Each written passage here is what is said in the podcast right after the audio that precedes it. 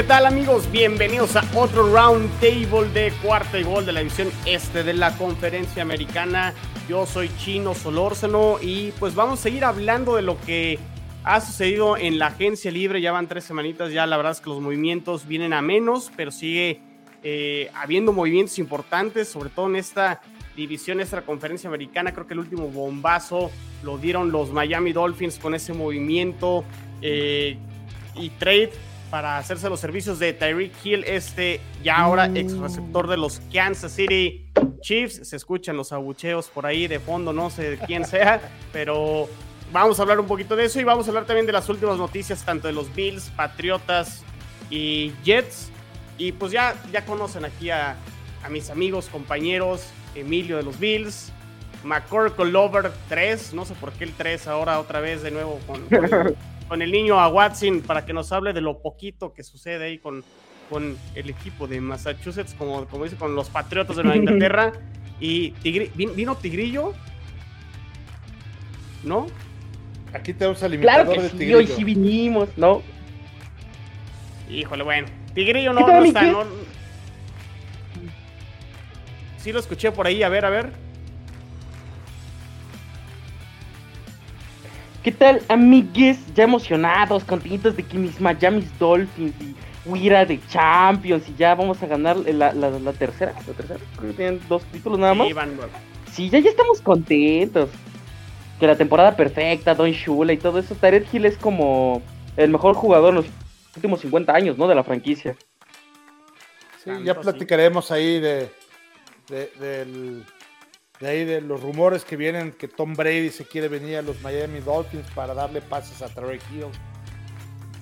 Vamos a ver, vamos a ver, ahorita tocamos el tema de los Dolphins, pero a ver Emilio, platícanos poquito porque no ha habido muchas noticias ya nuevas con movimientos de jugadores con, los Bills, pero los Bills van a estrenar estadio en algunos años, 2026, si bien leí la nota, y cambiarán eh, de estadio, no de sede, se quedarán prácticamente ahí mismo en Orchard Park, pero esto garantiza que los Bills se quedan en Buffalo y ya todos estos rumores de que si se iban a Austin, que si se iban a Toronto, que si se iban a, aquí a Guadalajara, ya, lo, lo, mataron y lo cayeron con la confirmación de la construcción de un nuevo estadio.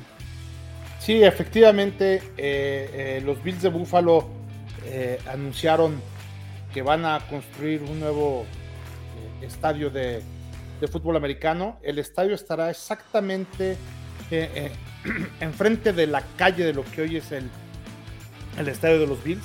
Estará en lo que es este, el estacionamiento de que es el actual estadio de, los Bills. Estará eh, por una sede, eh, piden por lo menos el gobierno de, de ahí de, de, Buffalo, pide, bueno, el condado de Eire, que es este oficialmente como que el municipio pues de, del que están ahí eh, el, el, estadio, pide que sea su sede por los próximos 30 años. Va a costar alrededor de 1.400 millones de dólares va a tener una capacidad para 60 eh, mil aficionados y eh, pues la verdad es que va a estar también, van a poner una muy buena parte tanto los eh, el, propio gobierno de, de, de, Buffalo va a poner una parte de la NFL, va a poner una parte la familia Pegula, va a ser de hecho la, la inversión pública más importante que ha habido en, la historia de la NFL para la construcción de, un estadio. Va a ser un estadio que va a ser al aire libre. Anteriormente, desde principios del año, de hecho, en el primer podcast que nosotros eh, estrenamos aquí en, en Cuarta y Gol, en Bills en Cuarta y Gol, precisamente platicábamos de este eh, nuevo escenario que podría ser el nuevo estadio. Hicieron una encuesta entre los aficionados de los Bills para ver qué preferían ellos, ¿no? Si tener un domo para poder mitigar el tema del clima tan, tan frío, sobre todo en el invierno eh, de diciembre, noviembre, diciembre y enero, ahí con los Bills. Y fue contundente, arriba del 85% de los aficionados dijeron, no, nuestro jugador número 12 es el clima. Entonces, eh, nosotros ya estamos acostumbrados a entrenar aquí con las nevadas, eh, la lluvia eh, tan, tan gélida, etcétera, los, los vientos que, que, existen aquí en Búfalo y queremos que eso sea parte precisamente de las incomodidades que podemos generar a nuestros contrarios.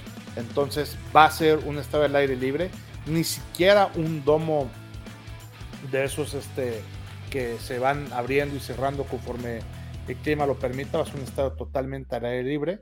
Entonces, eh, se había también pensado que fuera dentro de la ciudad de Búfalo, muy cerca de, eh, del centro, por ahí había un terreno, pero no lograron negociarlo para que el gobierno lo pusiera. Entonces va a ser exactamente ahí enfrente del estadio y una vez que esté terminado el nuevo estadio se va a derrumbar para que sea estacionamiento. Fíjense a las cosas que llegan ahí los, los norteamericanos, ¿no? Tienen un estadio que la verdad es un estadio, sí, algo viejito. Tengo entendido que es el tercer estadio más viejo de la, de la NFL, pero la verdad es un estadio súper funcional y es un estadio que está eh, pues muy bonito, muy padre y que funciona al 100%. Ya eh, desde el año pasado, que insisto, comentábamos sobre los primeros eh, episodios de este Bills en Cuartigol, el, el, el encargado del NFL, el comisionado, ya había dicho que desde el Super Bowl del año pasado ya había dicho que los Bills necesitaban tener un nuevo estadio. Esta presión pues ya surgió eh, efecto y pues parece ser que ahora sí empieza la construcción en abril del 2023 para que se eh, eh, termine cuando inicie la temporada del 2026. Esto pues, ya parece ser que ya es prácticamente un hecho. Al parecer también quienes están vendiendo ya ah, la parte de las suites y los boletos de los apartados y todo lo que tiene que ver con eh, pues, todos los boletos que se van vendiendo por temporada ya está encargado la empresa de Jerry Jones, la de la empresa de Star, están encargados de toda esa parte de la comercialización, sobre todo, insisto, de las suites. Entonces, pues ya es prácticamente un hecho. Ya eh, tanto el gobierno como el NFL eh, autorizaron poner el dinero. Solamente faltan alrededor de los 300 millones que ponga la familia Pegula. Pero pues ellos también, de los 1.400 millones que cuesta el estadio, van a meter 300. Pues es un, es un super deal también para ellos. Y señores, pues 30 años más, los Bills de Buffalo seguirán siendo Bills de Buffalo. Creo, creo que es lo más importante, ¿no? Y, la confirmación que este proyecto que, lleva Emilio unos 5 o 6 años eh, con McDermott, eh, con Dean como general manager, sí. lo, han, lo han consolidado. Digo, falta la, la cereza en el pastel que es ganar el Super Bowl.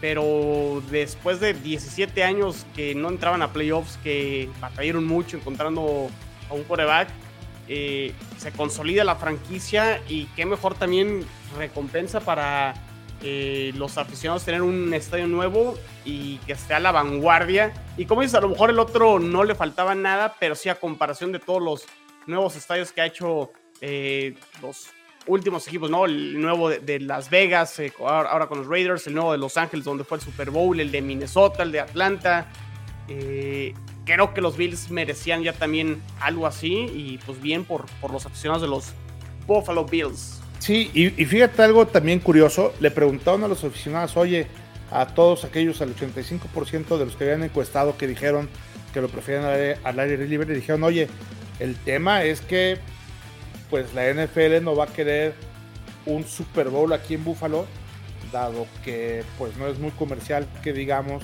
estar a principios de febrero a menos 15 o 20 grados centígrados, eh, pues gente de, mucha lana que está acostumbrado a tener muchas comodidades, pues está sufriendo esos fríos, eh, de esas temperaturas para estar ahí viendo un partido y pagar 7, 8, 10 mil dólares para ver un partido helándose, ¿no? Dijeron, la verdad es que no nos interesa ver aquí un Super Bowl en Búfalo. O sea, nos interesa que nuestro equipo llegue, no necesariamente tiene que ser aquí en casa, nosotros lo que queremos es que todos los partidos de la temporada regular y todos aquellos que lleguemos a temporada, a postemporada, todos nuestros este, equipos contrarios estén sufriendo las inclemencias del clima y nosotros de alguna manera tengamos esa ventaja de estar acostumbrados a ellos, ¿no? Si el costo es que la NFL no nos va a seleccionar para tener un Super Bowl nunca aquí, no pasa nada.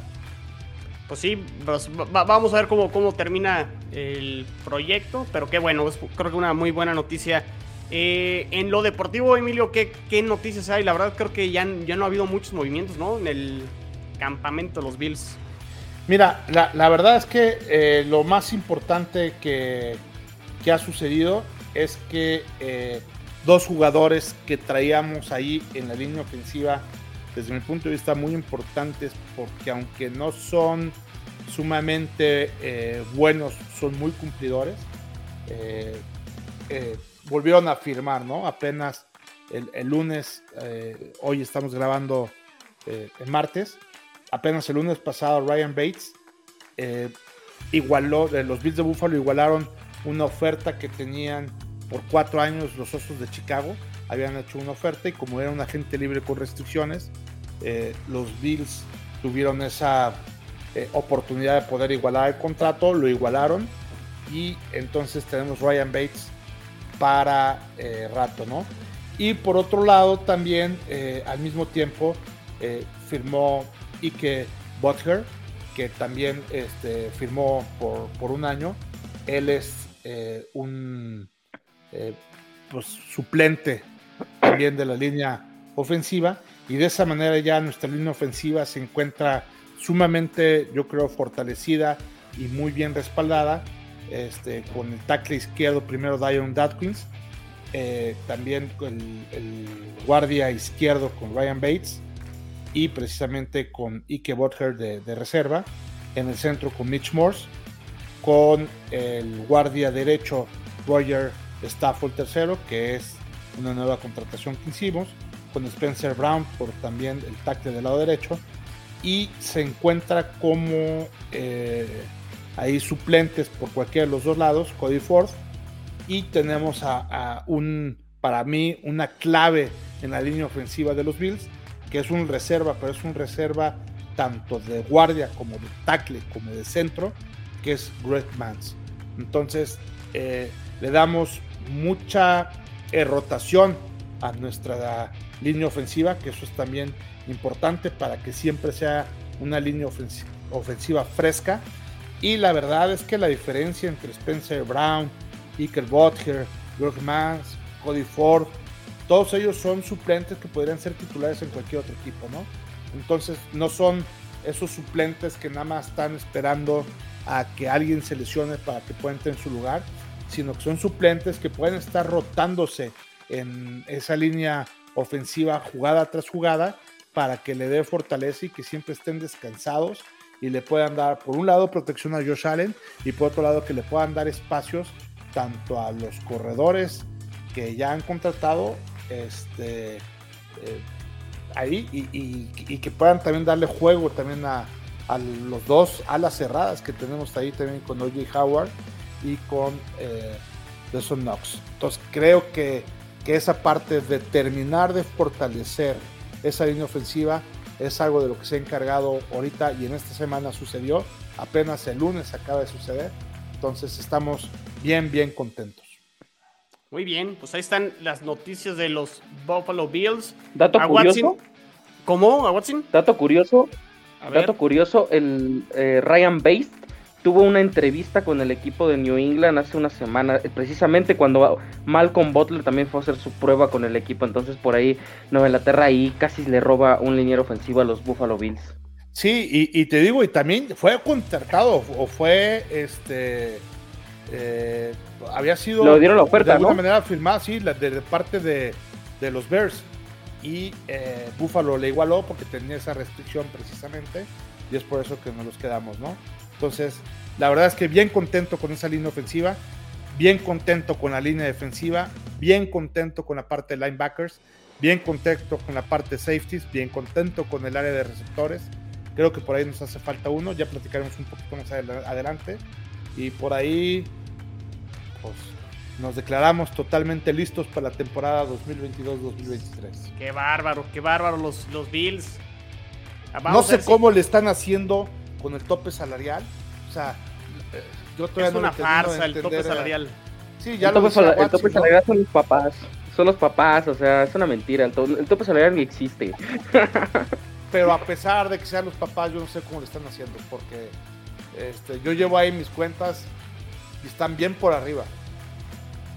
Sí, creo que están a, mm, me parece que arriba de 40 mil dólares, ¿no? Por, eso, por eso. Oficialmente. Más o menos. Oficialmente están abajo poco menos de un millón de dólares. Pero, pero, pues yo no sé de dónde sacan esa parte oficialmente. A mí no me sale. es que lo que pasa es que no todos los, o sea, no todo el promedio que sacan es lo que ganan este año. Por ejemplo, Watson tiene su 46 millones, pero nada más va a ganar un millón este año, garantizado. Entonces, y, eh, el tema es que hay bonos, hay una serie de cosas ahí, pero de cualquier forma, este, pues ahora sí que lo que esté haciendo eh, nos llena las manos. Mr. Bean. sí, está, está todo dar. Antier también fue cumpleaños del dueño de los Bills, entonces por ahí hubo fiesta en Búfalo, tanto con los, este, el equipo de hockey, los Sabres y, el, equipo de los Bills. Por ahí hicieron una buena pachanga. Ahí nos hicieron el favor de correr la invitación para los de cuarto y gol, pero no, no alcanzó el presupuesto, según me comentó Rudy, pero bueno, ayúdanos. ¿Cuántas mesas se rompieron? Eso es un estimado, o sea. Sí, fueron cuatro de plástico y dos de cristal. Ay, tiraron la casa por la ventana, ¿eh? Tiraron la casa por la ventana. Una de las de cristal fue sin querer. muy bien, muy bien. A ver, a Watson, yo tengo una duda con los Patriotas. Bueno, platícanos de los últimos movimientos que han hecho, pero este tema de que no va a haber coordinador ofensivo y Bill Belichick va a ser como el multiuso, si él, él, lo puede todo y, tiene 20 años de experiencia y, ha ganado 6 Super, Super Bowls, al parecer como que es el argumento para no, no tener un coordinador ofensivo que no sea necesario para la siguiente temporada. ¿Cómo, está ese tema? Eh? Que sí está medio raro y extraño. este tema, no sé si ustedes, no sé si ustedes recuerdan 2019 que literalmente nada más estaba registrado Gerard Mello y Bill Belichick en el staff de cocheo. Nada más. No había nadie más registrado. Casi me parece que hasta abril por ese lado. Entonces no desconfío de que Bill Belichick vaya a hacer lo que quiera hacer de multiusos y él pues básicamente armar el equipo él solo. Pero Mm, me parece que en ese sentido puede haber sorpresas. O sea, creo que todavía está la puerta abierta para Bill O'Brien, para, ¿cómo se llama este? El ídolo Adam Gaze. O sea, no, no lo descarto. Digo, son al final de cuentas favoritos de Bill Belichick y que, que cree que van a ser la solución al problema. Eh, creo que no me espanta tanto que no haya nombrado todavía el coordinador ofensivo. Creo que al final de cuentas mm, lo va a terminar haciendo, va a terminar siendo uno de sus de confianza, pero pues sí preocupa un poquito, se arma un poquito de que ni ha reforzado la ofensiva, ni mucho menos ha traído al coordinador ofensivo. Y si se está esperando a traer a un coordinador para poder armar la ofensiva, me parecería un completo error, porque el equipo tiene demasiados huecos y que por lo menos este año la reconstrucción se ve un proceso para atrás, un paso para atrás. Entonces, por ese lado, yo creo que sí hay que prender las alarmas, pero al final de cuentas, creo que Bill Belichick va a recapacitar y sí va a traer un coordinador ofensivo. En el caso de que no, me parece que la ofensiva de los Pats va a ser inoperante este año porque no puedes vivir solamente de correr el balón. Claro. Predecible, ¿no? Se, se harían los Patriotas. Correcto, correcto, correcto. Digo, eso solamente sucedió en un solo partido y no creo que vuelva a pasar en, esa victoria de los Patriotas en Emilio. Con, tres, con, solamente tres pases, ¿no? Sí, sí, sí. Creo que los Patriotas la temporada pasada. ¿eh? En los partidos en los que los Patriotas no se iban al frente, le costó mucho trabajo a los Patriotas ofensivamente mostrar este control del partido, ¿no? O sea, para ellos era muy cómodo correr el balón y si se iban al frente era muy difícil poderlos alcanzar pero cuando venían de atrás sí se notaba que les faltaba receptores, sí les faltaba que no había mucho juego aéreo y ahí fue donde creo que batallaron los, los Patriotas y muchos equipos como que empezaron a descifrarlos. Y como dice Watson, pues no han hecho mucho como para corregir creo que eso este off-season. Y pues vamos a ver si eh, de aquí a que sea el draft, que falta un mes prácticamente, llegan a sorprendernos con algún otro movimiento porque de lo último que que ha sonado eh, a Watson es la llegada de, tu ídolo, eh, Malcolm Butler, ¿no?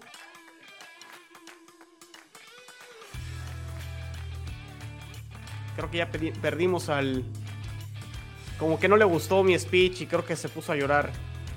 ¿Estás ahí, a Watson? Sí. y fíjate que ahorita de, lo que dices, Chino, tienes toda la razón, porque eh, los equipos que corren el, valor, el balón controlan muy bien el tiempo y evidentemente se va gastando, ¿no? Entonces, cuando vas ganando, lo que quieres es evidentemente que vaya pasando el tiempo y, nadie como los Pats, pero cuando vas perdiendo, lo que quieres es anotar, básicamente a cualquier costa. Y eso, pues, este, el wide receiver número uno es la verdad eh, eh, Nelson Agalor, que, pues, cuando jugaba con los Raiders a mí me gustaba, o sea, eh, no es un mal receptor, pero algo le pasó ahorita con los Patriotas que la verdad es que no ha mostrado ese desempeño, ¿no? Y según también lo que he escuchado de varios expertos, precisamente de los Patriotas, es que eh, estuvieron tan activos en, en, la agencia libre del año pasado que hoy lo que están haciendo es tratando de que todo lo que hicieron el año pasado madure para que hoy puedan eh, de alguna manera cosechar esos frutos de lo que sembraron el año pasado, ¿no?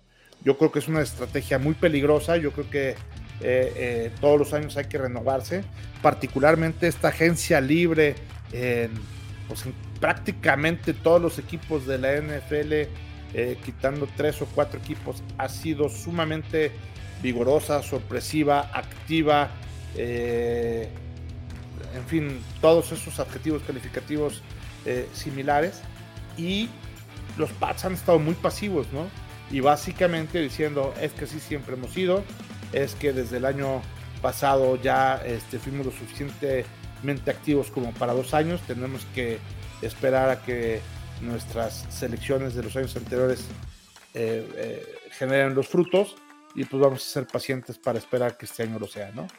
Sí, habrá que ver, habrá que ver qué pasa, porque la verdad es que los otros tres equipos de esta división, eh, particularmente este, los Delfines, digo, los Bills de Buffalo siempre habían estado como grandes favoritos y creo que, que a la fecha se mantienen.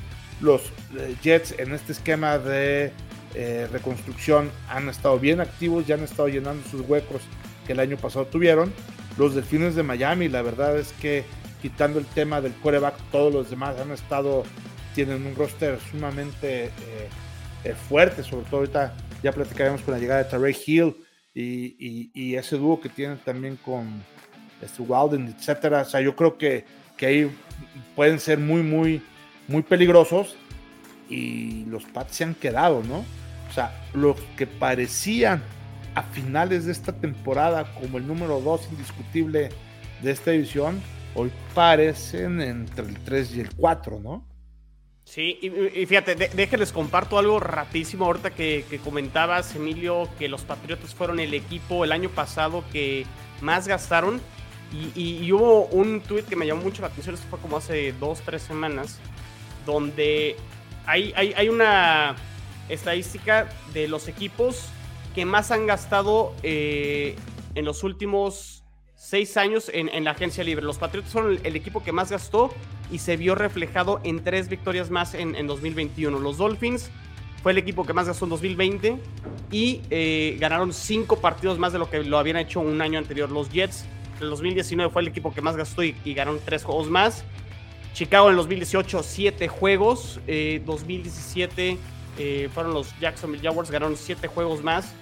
Y en 2016 fueron los Gigantes, ganaron 5 juegos más a eh, comparación de un año anterior.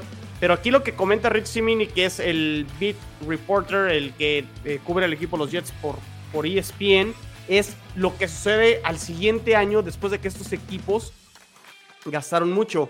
Los Delfines, que fueron en el 2020, tuvieron un retroceso y ganaron un partido menos después de haber invertido mucho eh, un año anterior. Los Jets eh, en el 2020 eh, fueron cinco juegos menos, o sea, dieron un retroceso. Ya habían conseguido tres hacia adelante y luego fueron cinco para atrás, ¿no?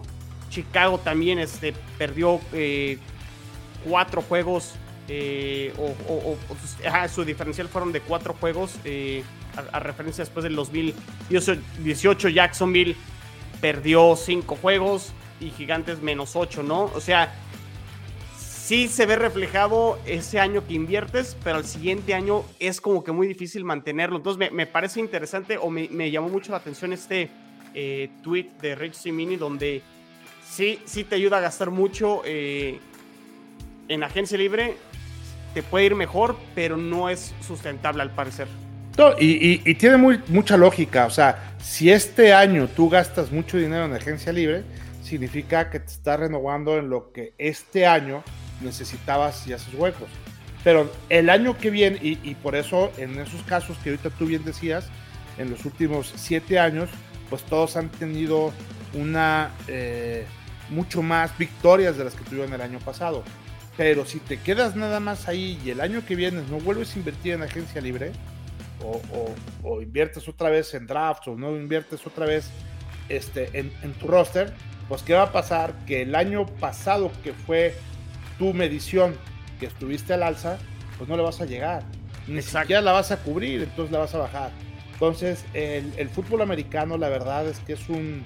Es, eh, es un deporte en el que te tienes que estar renovando todos los años, ¿no? Entonces, si quieres estar ahí, renovarte todos los años. Y la verdad es que eh, los Pats eran un ejemplo.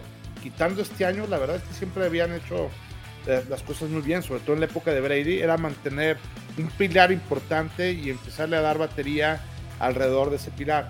Hoy que ya no tienen ese pilar, la verdad es que parece que andan un poquito perdidos. Sí. Y andan un poquito como la expectativa de querer que crezca lo que el año pasado no lo fue. Sí, va a ser interesante cómo, cómo le va a los Patriotas y a ver qué hacen en el draft. Por ahí a Watson trae problemas de, de internet. Esperamos que ahorita pueda regresar. Pero si quieres nos pasamos con, los Jets, Emilio. No hay muchas eh, noticias. Por ahí a lo mejor lo más destacado es que habrá competencia en la posición de pateador, en la posición de kicker. Eh, traen a Greg Surline, este kicker de los Vaqueros. Por ahí Mariana de Dallas en cuarta y gol. Eh, Cowboys en cuarta y gol.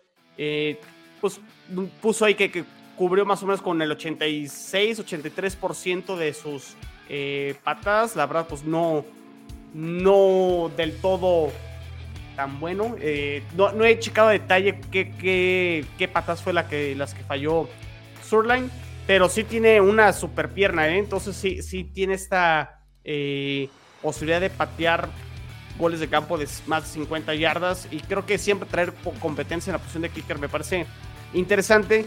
Y los Jets también, eh, como Restricted Free Agent, firman a Eddie Piñeiro, quien entró como en la semana 11-12 de la temporada 2021. Él metió todos sus goles de campo eh, en las semanas que estuvo con, con los Jets. Creo que nada más falló un punto extra que se lo terminan eh, bloqueando. Entonces, entre ellos dos va a estar la competencia. Y al final de cuentas, en partidos cerrados, los pateadores ganan partidos. Y creo que me parece interesante y me gusta eh, este movimiento que hacen los Jets para que compitan tanto Surren como, como Piñeiro.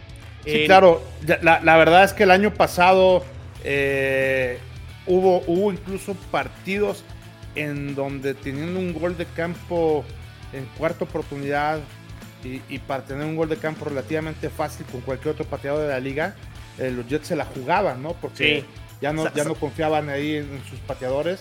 Llegó Piñeiro y yo creo que lo hizo muy bien, pero también yo creo que aquí este, Shoreline eh, trae ya mucha experiencia, viene desde 2012 eh, eh, con San Luis, después quedó ahí con los Los Ángeles Rams, estuvo varios años y lleva, llevaba dos años, como tú bien comentas, en Dallas.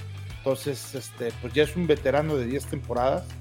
Mm, yo veo también buenos movimientos, sin duda yo creo que será el pateador titular de, de, los Jets, porque Piñeiro, pues finalmente, digo, no sé si estuvo este, como titular tres o cuatro partidos, pero estuvo adelante.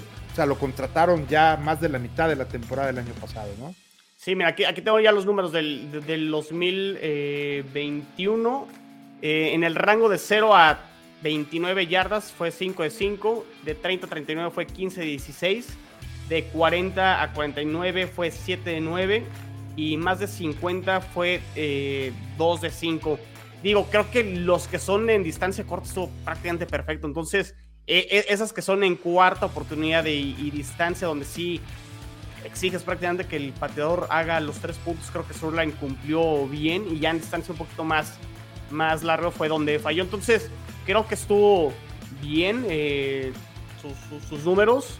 Eh, fueron 29 de 35 para 82 eh, por ciento, que es el promedio que ha tenido él a lo largo de, de su carrera. Entonces, pues vamos a ver cómo termina yendo eh, este año a, a que sí falló puntos extras, falló 6, ahí sí está un poco eh, más grave la situación. Fueron 42 de 48 intentos, pero bueno, ahí está. Y raro, ¿no? Porque pues esos están prácticamente dados. Digo, últimamente han estado fallando también ahí en la NFL eh, esos puntos extras, pero pues como que deberían de ser o sea, son muchos fallados para. Sí, y, además porque eh, de, en la distancia de 30-39 hizo 15-16, ¿no? Entonces sí está como un poco extraño ahí el tema de los, de los puntos extras. Por ahí también llega esta selección de primera ronda del draft del 2018 que la verdad no ha cumplido eh, estas expectativas para hacer un pick eh, de primera ronda, el tercer pick de, de un draft y hablo del liniero defensivo Solomon Thomas, que estuvo con los Raiders el, año pasado. Por ahí tuvo rol de suplente, tuvo tres y media capturas. Eh, pero Robert Sala lo conoce muy bien. Emilio estuvo con él en San Francisco, obviamente, 2018-2019. Y creo que va a aportar eh, a esta rotación en la línea defensiva.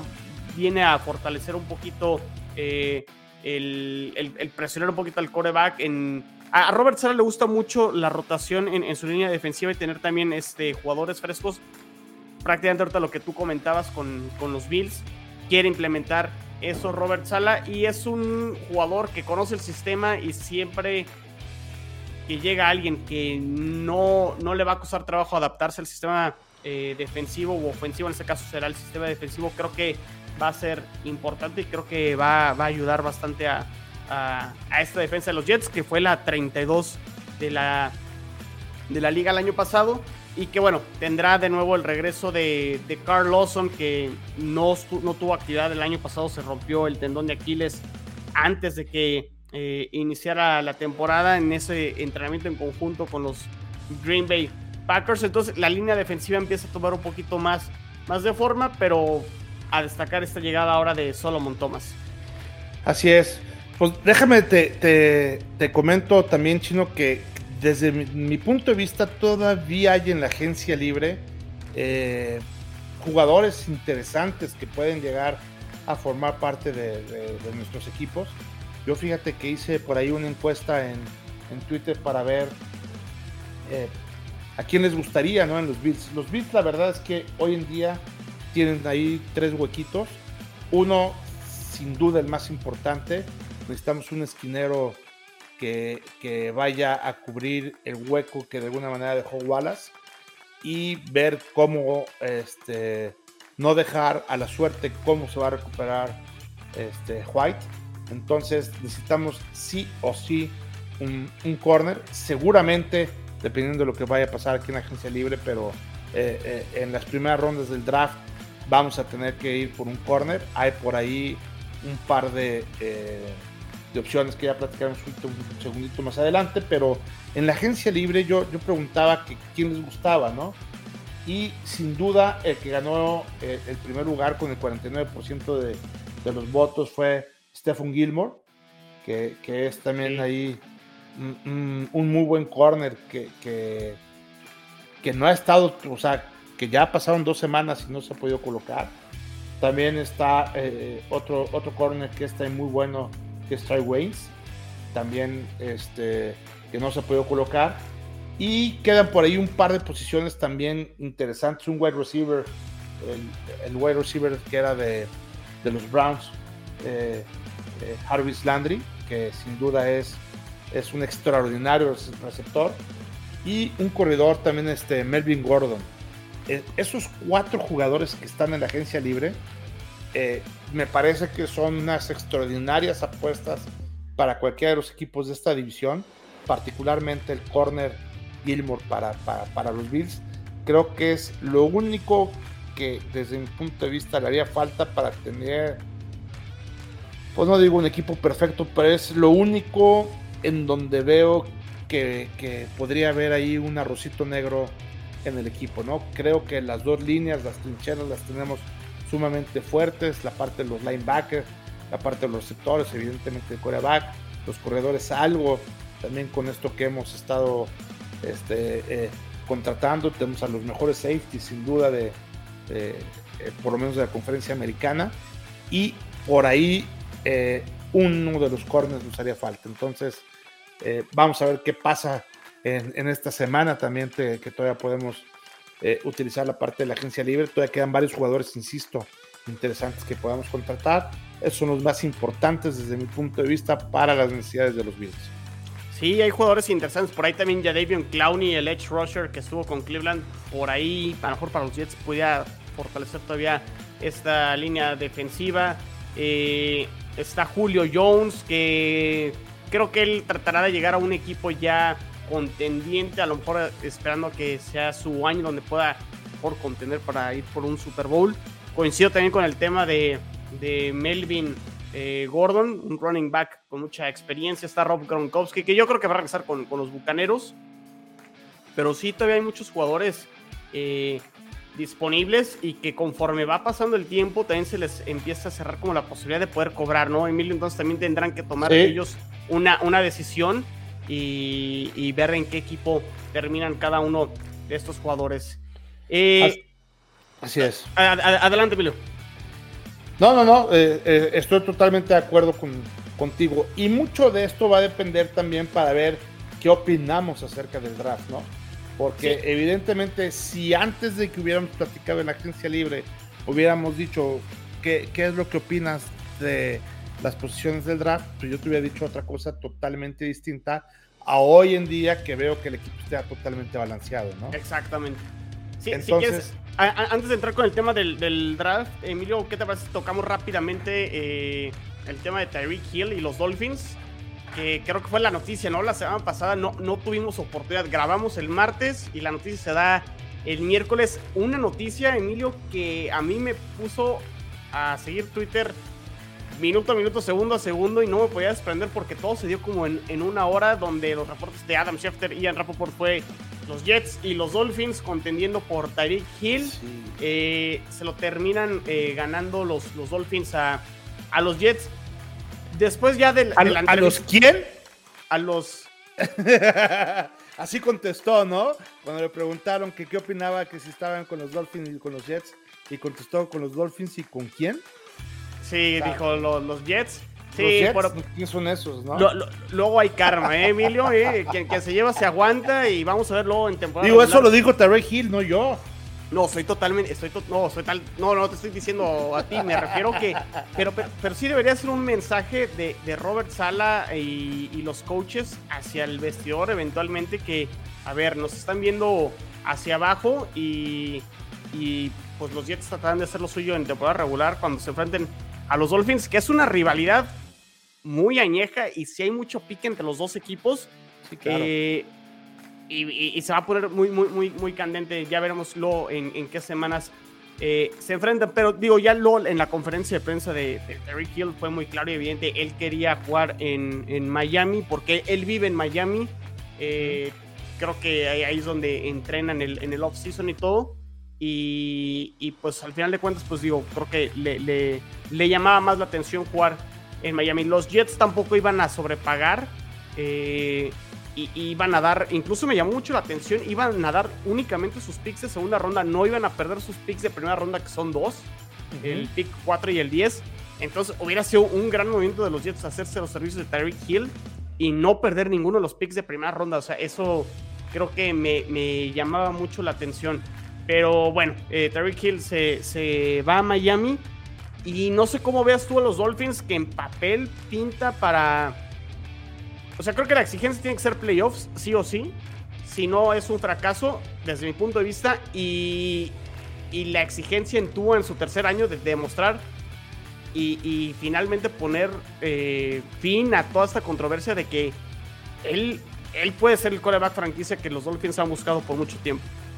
Mira, aunque, aunque me odie Tigrillo y, una pequeña parte de los aficionados de los Miami Dolphins, yo creo que, la parte de, los wide receivers que tienen los Dolphins es top 3 en la liga, ¿no? O sea, tener por ahí a Jalen Waddle, a Devante Parker, a Terry Hill, este, eh, a Mike Siki, que, que, digo, no es así un súper, pero es muy cumplidor. Y, tener, este, eh, eh, sobre todo esos, esos receptores, son muy buenas herramientas para no entrar en detalle de, de, dónde los podemos hacer. Son muy buenas herramientas que incluso a los que sean los Bills, ¿no? Quitando nomás a la parte de Stephen Dix, creo que los demás tienen una categoría pues ya, ya, probada, ¿no? Sí. El, el, tema de ahí queda mucho de los memes que salían este, aquí en las redes sociales de la Bills Mafia, es, bueno, no es lo mismo que el que le pase eh, eh, un balón a Terry Hill sea Mahomes, a que se actúa, ¿no? Entonces, este, yo a lo sigo viendo un poquito limitado como un coreback promedio, si no es que incluso abajito de promedio, y, creo que compite mucho con Teddy este, Bridgewater, que es que lo trajeron no como reserva, sino también como un poquito para decirle, en ti confío, pero aquí está Bridgewater, por si te me atontas tantitito, te siento, compadre. Sí. Eh, no nada más por si te lesionas, ¿no? Entonces, este, creo que los Miami Dolphins tienen un gran roster eh, me gusta su roster a la ofensiva, me gusta su roster a la defensiva. Creo que, que, están muy cumplidores, pero se me hace que están exactamente igual que los Broncos de Denver el año pasado. Les hace falta el coreback. Si Wilson si hubiera venido a Miami, por ejemplo, eh, con este tema, estaríamos hablando de unos eventuales eh, este, contendientes al Super Bowl. Entonces, este, y sí, nada más la posición de coreback es, la posición más importante del fútbol americano y hay que entenderlo como tal, ¿no? e incluso lo podemos ver, y, vuelvo a la referencia de los Broncos de Denver. Denver, eh, simplemente el día que cambiaron a Wilson, las apuestas en Las Vegas los consideraron como tercer o cuarto lugar para, para ganar el Super Bowl. Nada más con el cambio de quarterback, o sea, de un día a otro, en el mismo día incluso de que lo cambiaron, ¿no? Entonces, ¿Qué pasa con Tua? Pues Tua, yo desde mi punto de vista está limitado. Lo hemos comentado ya todo el año pasado.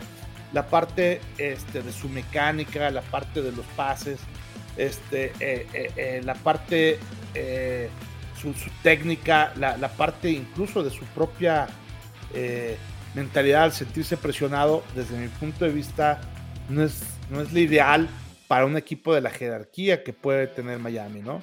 Entonces, y eh, y le ponen a un suplente que, desde, insisto otra vez, mi punto de vista, es muy parejo que tú, es, es este, un coreback cumplidor de media tabla, incluso un poquito para abajo. Entonces, eh, y cualquiera de los dos que inicie como titular una serie ofensiva, aún teniendo eh, este arsenal que pueden tener como receptores abiertos, pues claro que importa mucho quién la cacha, pero también importa mucho quién la mande, ¿no? Entonces, eh, creo que ahí va a estar el, problema para, para, los delfines de Miami, ¿no? Que necesitan tener, van a tener a un Tua, un Tua presionado, un Tua que además va a tener un nuevo entrenador, que eso también, este... Tercer sistema ofensivo para, para Tua. Sí, y, además pues, es un entrenador que nunca ha entrenado, ¿no? O sea, está la incógnita. ha sido coordinador, pero no, es, bien distinto ser un coordinador a ser un, coach. entonces, ese, eh, eh, ese coach que apenas se va a estrenar, que va a estar haciendo, como tú bien dices, un nuevo playbook y, eh, y, con todos los problemas que viene arrastrando los delfines de Miami, insisto, desde su dueño, el general manager, nuevo coach, un Tua que dicen, sí, en ti confío, tú eres mi esperanza, pero mira nada más a quién te pongo de backup y que le han dicho siempre, tú eres, tú y yo somos uno mismo, pero al lado de la hora sucede lo contrario. Eh, habrá que ver, ¿no? Esa es, mi especial eh, duda y, y, lo que yo le veo de, a ir incógnita a estos Delfines de Miami, ¿no? Yo creo que aún con esto les alcanza para llegar en la segunda posición de, eh, de esta división, porque tienen, insisto, este talento a pesar de lo probable, limitado que pudiera estar con el quarterback. Y con respecto a pasar o no pasar, la verdad es que lo veo también muy complicado por el tema de cómo está la competencia en la propia conferencia, ¿no? O sea, vemos en la conferencia oeste, los cuatro son mejores que Miami. Cualquiera de los cuatro. Este, eh, y en el norte, el, norte también está bravo. Ahí en el norte, pues digo, la verdad es que Pittsburgh está eliminado. pobrecito. Eh, eh, ese es un tema para un podcast completo, nada más hablar de, de, los Steelers. Pero hay unos Cleveland Browns que quién sabe qué vaya a pasar. O sea, ellos pueden quedar en primero o en último lugar. O sea, quién sabe qué va a pasar con Sean Watson. Quién sabe cómo va a suceder todo lo que esté alrededor de ellos. Si lo van a suspender o no. Así es. O sea, todo eso es un volado que puede ir de 0 a 100 y el número que tú me digas tiene razón. Este, están ya unos probados Cincinnati Bengals. Están también los Ravens que, que van a estar dando lata para mi gusto, igual que Miami. O sea, ahí van a estar. Después, este, eh, en la sur, pues va a calificar a alguien, va, a estar a lo mejor los Titanes, ¿no? o los Colts con la llegada de Matt Ryan también es pero, pero muy interesante. Aún eliminando a los Colts, pues mira, si ya dejas a los cuatro eh, eh, sembrados, digamos, en primer lugar de la división, pues ya nomás te quedan tres lugares. Y de esos tres lugares, pues está uno de la norte o dos de la norte y están otros tres de la oeste. Entonces, no está fácil hoy para ningún equipo de la conferencia americana pasar a postemporada. Hay mucha competencia. Yo no creo que el hecho de que no pasen los Delfines de Miami sea una, eh, eh, un fracaso. Lo que sí creo es que no compitan por pasar, sí va a ser un fracaso. ¿Por qué? Porque la verdad es que la vara está alta. La verdad es que los Delfines de Miami en la conferencia nacional estarían liderando, pues no te digo que cualquiera de las de pero, está, pero, pero ahí sí te diría que sería un completo fracaso si los delfines no pasan si estuvieran en la nacional, ¿no? Pero en la americana me cuesta un poquito de trabajo decirte que es un fracaso si no pasan. Y, y solamente por la parte del coreback, ¿no? Digo, la buena noticia para Miami es que al menos este año se quiten a dudas si tú es o no es su coreback franquicia. Sí, ya, si con esto no. Exacto. No lo tienen, y además se van a dar cuenta los primeros partidos. Y la, ventaja para los Dolphins es que en este trade que hacen por, por Tyreek Hill no pierden sus dos picks de primera ronda que tienen el año que entra. Y bueno, eso les podría dar la posibilidad de ir por, por otro coreback si es que tuviera que ser el caso. Pero sí sería como un tema de otra vez otro novato y demás, ¿no? Entonces, Oye, estamos hablando 2023, 2024, ¿no? Sí. O sea, 2023 el draft para que empiece a dar frutos en 2024. Y es una nueva historia como la que los aficionados de Miami han estado repitiendo durante los últimos 15 años. Sí, sí, sí. Entonces, pues bueno, interesante el tema de Miami, pero sí, por lo pronto, sí, candidatos a ser mínimo el, o por lo menos el segundo lugar, creo que de esa división. Sí, si no segundo lugar, sí, sin duda es fracaso. Y si no pelean al tú por tú, a lo mejor con los Raiders, o a lo mejor con los Broncos, o a lo mejor con los Ravens, o a lo mejor con los Browns, este sí, sin duda este, también estaría mal. Pero fíjate, me, gustó esa comparación que, dijiste. Los Dolphins son los Broncos del año pasado. Totalmente. Compara los Dolphins van a compara los corredores, compara los receptores. Sí, sí, sí. O sea, los Broncos tenían todo, pero les faltaba coreback. Y eso parece indicar para muchos. Obviamente, los aficionados de los Delfines van a defender a Tua.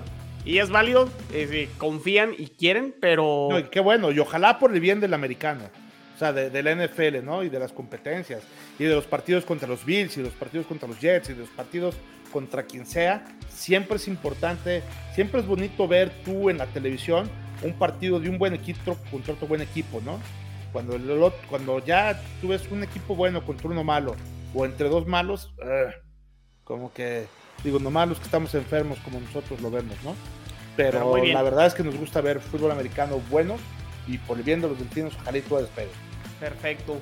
A ver, Emilio, ya para cerrar el, este episodio, este round table, como dices, creo que ya empezamos a tener un poquito más de luz de qué pueden hacer los equipos en el draft en un mes. Y ¿qué piensas que van a hacer los Bills en, la primera ronda? Mira, yo creo que sin duda se deben de ir por, un esquinero, ¿no? Eh, si las cosas se mantienen como hasta ahorita y en la agencia libre no contratan, no contratan a nadie más, yo creo que se de ir por un corner. Eh, de acuerdo al lugar número 25 que les toca a los Bills, este, eh, eh, para ver ahí qué corner nos puede tocar. Yo creo que por ahí nos puede tocar un, corner que viene de, la Universidad de Washington, que es este, se llama Trent McDuffie. Él, él es uno de los, de los favoritos y en distintas partes que he visto de los draft mocks que, que han hecho, él, él está ahí, ¿no? Por sobre todo lo que todos los eh, equipos andan buscando y por la posición en el draft que tienen en el pick número 25 que tienen los Bills, pareciera que eh, eh, pudiera ser ahí. Ahora, por ahí si nos lo llegaran a ganar, porque ahí algún otro equipo anduviera buscando también este, la parte de un corner y no se puede hacer, yo creo que ya el siguiente corner que viene ya es ya no trae esa capacidad que puede tener este McDuffie y nos iremos seguramente por un wide receiver, ¿no? Y eh, también lo que he visto, hay un wide receiver de Alabama que se llama Jameson Williams. Que se lesionó. Sí. Jameson Williams, eh, Emilio, estaba para ser el receptor número uno de, este draft y se lesiona ahora en los playoffs del colegial y baja totalmente su. Eh, como, su rating de, ser este receptor número uno del draft. El que se lo lleve va a apostar a que se recupere. Obviamente eh, tuvo lesión grave en la rodilla, pero eh, es un gran prospecto, ¿eh? Jameson Williams. Sí, de hecho, antes de su lesión estaba en el top 7 y, y, ahorita por su lesión sigue estando ahí. digo, es un chavo de 21 o 22 años que según lo que ahorita de hecho estoy leyendo en su, en su reseña, este, efectivamente está lesionado, pero no estuvo, no, es una lesión sumamente grave que lo va a eliminar antes de jugar el fútbol americano. Entonces, eh, tiene muchísimas cualidades y, y, puede ser un top wide receiver que puede estar en ese lugar 25 esperando que se recupere de su lesión, eh, en lugar de estar en ese top 7 de, la, eh, de los picks, ¿no?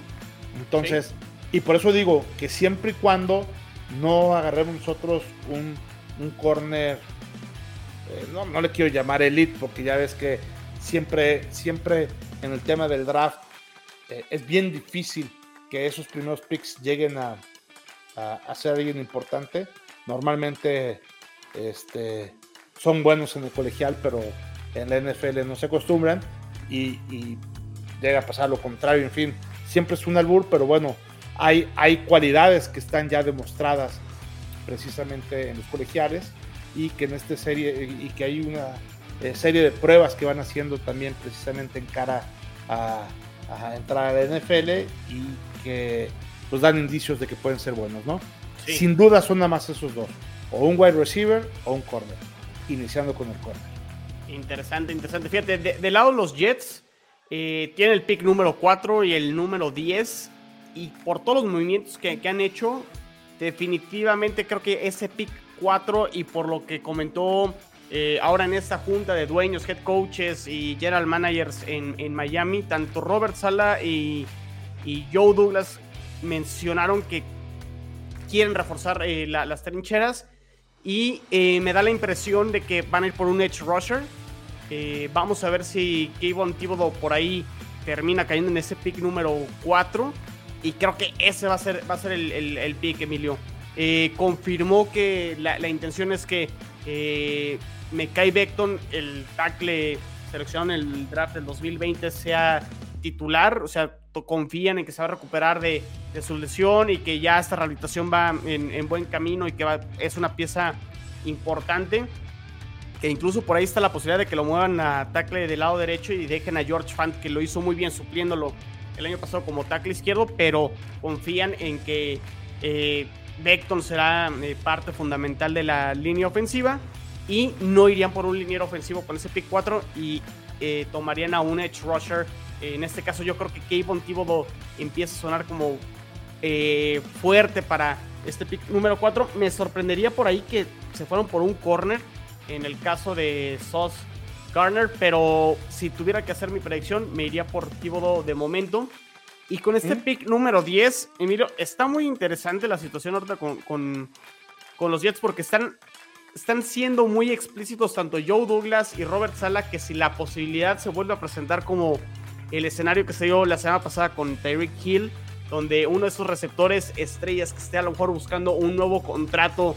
Te hablo a lo mejor del caso de AJ Brown, que al parecer está en negociaciones con los Titanes. Eh, Ese es también ahí medio de farándula, ¿no? AJ, no, eh, no, es Antonio Brown. No, yo lo sé.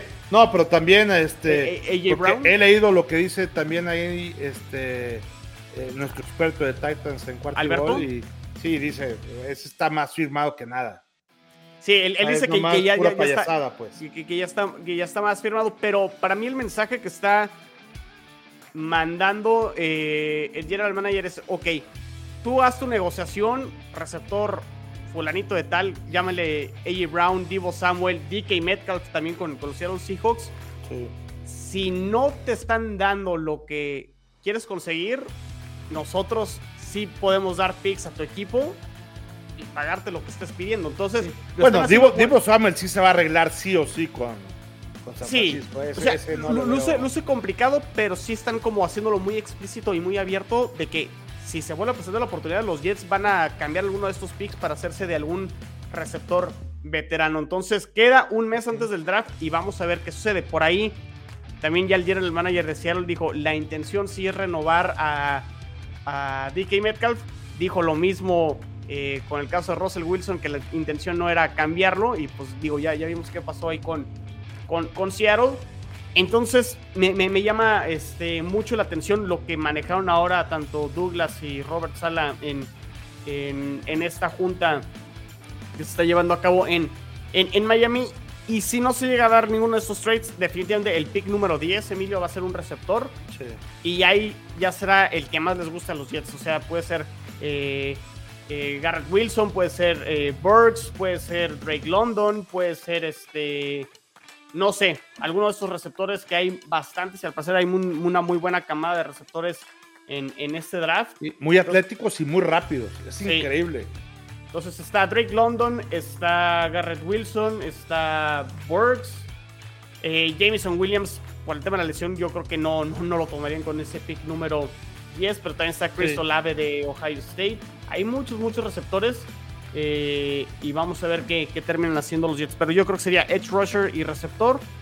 Y estar atentos y monitorear a que los Jets por ahí eh, no intenten algo como lo que quisieron hacer la semana pasada por, por Tariq Hill.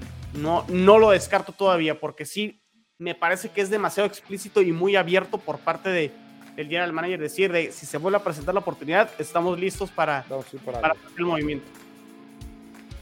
Pues, habrá que esperar porque eh, la verdad es que ellos traen muy clara la estrategia a largo plazo, la estrategia completa, y nosotros lo que estamos viendo es ahorita eh, eh, viendo dónde caen algunas piezas de rompecabezas y tratando de adivinar lo que falta, ¿no? Pero ellos ya lo traen, la verdad, muy claro, y mucho ya lo traen también negociado de cosas que, evidentemente no salen en los medios y que, nosotros tampoco tenemos esa información, ¿no? Pero finalmente eh, lo que tratamos de hacer es dar una idea ahorita a todos los seguidores de los equipos de esta división de qué es lo que van a tratar de hacer desde nuestro punto de vista para llenar los huecos que sin duda hacen falta por llenar en cada uno de nuestros equipos. Sí, y ya nada más destacar que con el trade que hacen los Dolphins no tienen pick de primera ronda. Creo que eligen hasta la tercera ronda de momento ahora en, en, este draft. Y los Patriotas están en el pick 21 y pues no me extrañaría que por ahí fuera un receptor también, o a lo mejor línea ofensiva tratando de cubrir la, salida de, Mason, que termina yéndose a los bucareros. Entonces, esa sería como mi predicción de momento con, con los Patriotas. Pero bueno, eh, a, Watson se, nos fue, por ahí estuvo batallando con la conexión, ni modo. Ah, fuiste muy rudo con él, la verdad. Eso de ponerlos en cuarto lugar de la división ahí, este, atrás de los Jets, no lo aguantó. No lo aguanta nadie. Ojalá, ojalá pase eso, ¿eh? Ojalá, ojalá suceda El primero que le dijiste eso fue a Tigrillo y ya no está con nosotros. El segundo que le dices a Watson ya tampoco está con nosotros. Ya, ya va a tener que ser el round table, pues yo solito, ¿verdad? Mejor me pongo en un espejo y, y, ya lo grabo así, pero no, no, no. Este, pues un round table más, Emilio, se acerca el draft, pero pues que no se desconecte, ¿no? De, de cuarta y gol y de las redes sociales. Eh. Compártenos tus redes sociales, Emilio. Es correcto, pues andamos ahí muy activos en Twitter precisamente dando las noticias que se van generando en el momento en arroba 4TA y Gold Bills. Ahí estamos dando todas las noticias que van sucediendo sobre los Bills de Buffalo. En mi Twitter personal con arroba Evesan. Y eh, en estos podcasts que ya los tenemos acostumbrados, tanto en el live podcast de, de Apple como en Spotify, nos pueden encontrar en Cuarto y Gold Bills. Así es, mis redes sociales, arroba chino solo 86 la cuenta en Twitter de Jets en cuarta y gol, arroba 4TA y gol. Jets, ya lo saben, ya lo saben, no olviden seguirnos en las redes sociales. Déjenos una reseña porque la edición esta de la conferencia americana no termina y nosotros tampoco. Fins up, tigrillo fuera.